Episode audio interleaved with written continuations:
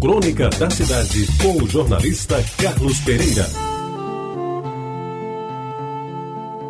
Amigos ouvintes da Tabajara, naquele tempo, a cidade era o quintal da minha casa, ali na Rua da Concórdia. E Jaguaribe era o meu mundo.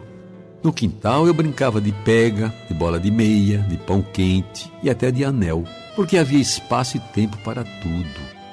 Até mesmo para subir nas mangueiras, separadas pelos irmãos, otorgando-se a cada um a propriedade das mangas, colhidas com zelo para não machucá-las. As que sobravam do lanche e da sobremesa eram expostas em vistosas bacias de alumínio. Naquela época, eu lembro bem, ainda não havia material plástico.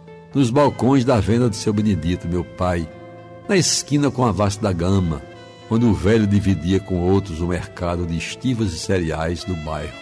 Ah, que tempos aqueles! Hoje se resumem em memórias e saudades que aos poucos também vão se apagando.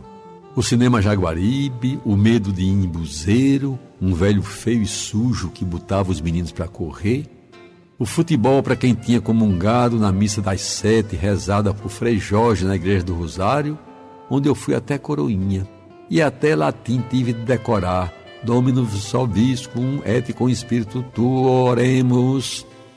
A sinuca de Alcântara na Vera Cruz, onde no domingo meu irmão Zé Humberto, já rapaz, com o taco na mão, foi retirado do salão, puxado pela orelha por seu Benedito, o pai camarada, mas disciplinador, que não queria ver nenhum filho viciado em jogo, em jogo nenhum.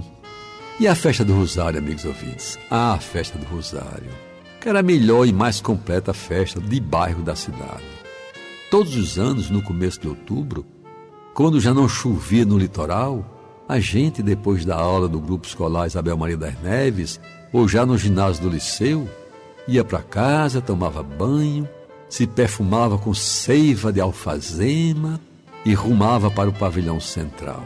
A melhor roupa, o sorriso mais aberto, alguns trocados no bolso para as primeiras doses de rum com Coca-Cola, naquela época era rumerino, quem não se lembra?